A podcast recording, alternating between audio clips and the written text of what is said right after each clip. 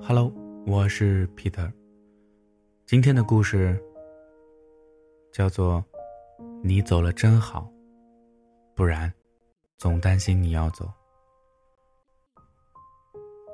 感情这件事儿，其实就是谁亏欠谁多少的事儿，根本就没有什么公平所言。这么多年，看了那么多感情，自己也经历了。总觉得爱情这件事儿就是个悬案，每个人都是凶手，都有充足的犯罪理由，但谁也破不了它。就算最后受伤害，也都心甘情愿。谁让你当初犯贱，非得找那个人呢？也没人拿刀逼着你呀。很多人分不清这一点。爱情究竟是应该付出？还是应该占有。以前我也不明白，后来听说了这么一件事儿，倒是悟出了几分道理。春节回家跟我妈聊天，聊到我小时候认识的一些人，其中就有一个叫李默的姑娘。我先是脑袋一片空白，因为实在是无法搜集到这个人的相关信息。后来还是我妈提醒我。当年上小学的时候，是李默牵着我的手去的。他比我大三个年级。李默当年有个青梅竹马叫傅磊，我还认识，挺高挺瘦的小伙子。两家父母的关系不错，小时候就开玩笑说让两个孩子定个娃娃亲。李默跟傅雷哪儿明白这个事儿啊？但两人从小关系就好，上学分班，李默和傅雷都没分开过。两家呢都准备李默、傅雷大学毕业就结婚。可世事难料，二零零六年，李默的父母公事出差，高速大雾追尾，一起走了。李默因为难以接受，再加上无心学习，退学打工了。傅磊家还算仁义，还把李默当亲闺女看待，说是只要想上学，钱不用操心。可李默是个挺要强的姑娘，说父母没了，得靠自己。傅磊上大学那年，二十一岁。李默，二十岁。傅雷考去了上海，李默辞职跟着去了上海。傅家父母自然是放心，有一个从小跟到大的姑娘陪着自己儿子，生活上是不用操心了。他俩也没说在一起，也没说没在一起，所有人都觉得理所当然。李默。也觉得是这样。在上海，李默上班，傅磊上学。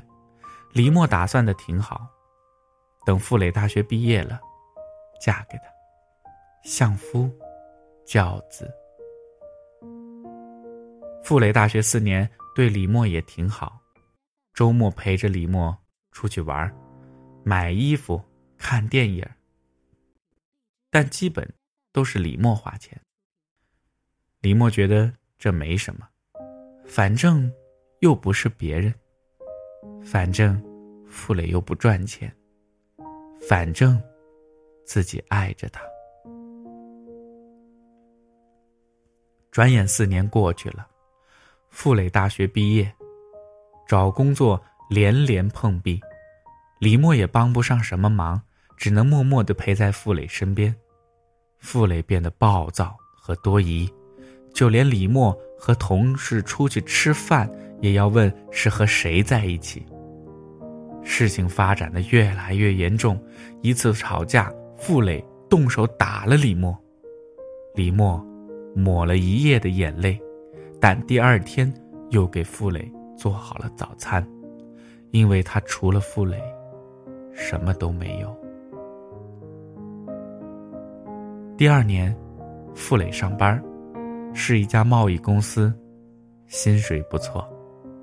但就在那一年，傅磊和李默提出分手，理由很简单，也很实际。公司有个姑娘是上海本地的，在一切可预见的生活里都能帮助自己，而李默什么都做不了。就这样，二十七岁的李默被甩了，像是被抢走了整个世界。后来，听我妈说，前年傅磊回老家结的婚，新娘就是那个上海姑娘。傅磊妈没出席婚礼，说是儿子狼心狗肺。婚礼很隆重，但也很冷清。可我妈去了，在台下看着上面，觉得心里不是滋味儿。正要转身走的时候，看见李默站在门口，满脸是泪，微笑着看着台上那对新人。我妈和他打招呼，都像没听见一样。台上司仪问新娘愿不愿意嫁给傅磊时，新娘说愿意。李默在台下捂着嘴，哭成泪人，也轻轻的点头说愿意。我妈说：“让人看着，揪心的疼。”李默爱了傅磊二十几年，抵不过傅磊认识几个月的姑娘。我不敢妄想，李默还会不会相信爱情，也不敢想那天他孤零零的站在门口，最后是怎样离开的。因为，就算我一个旁观者，如今去想想。都会觉得心疼。何况，她还是一个无依无靠的姑娘。多年以后，她或许这样想：她和傅磊的爱情，我这辈子最感激的事儿，就是爱上你，也最庆幸你终于离开我。或许，这样就是最好的结果。傅磊放了李默的一生，也救了李默的一生。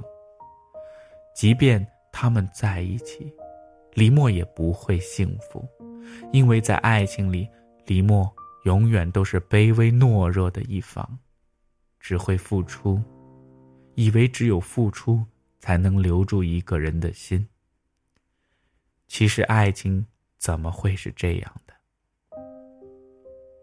对于李默而言。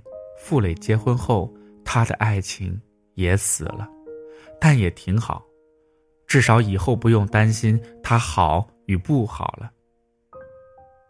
后来听说李默去南方开了一家店，再也没见他回来。希望那个曾经丢了一切的姑娘，还能保留最初的善良。总会有好的爱情等着他。至少，他配得到幸福。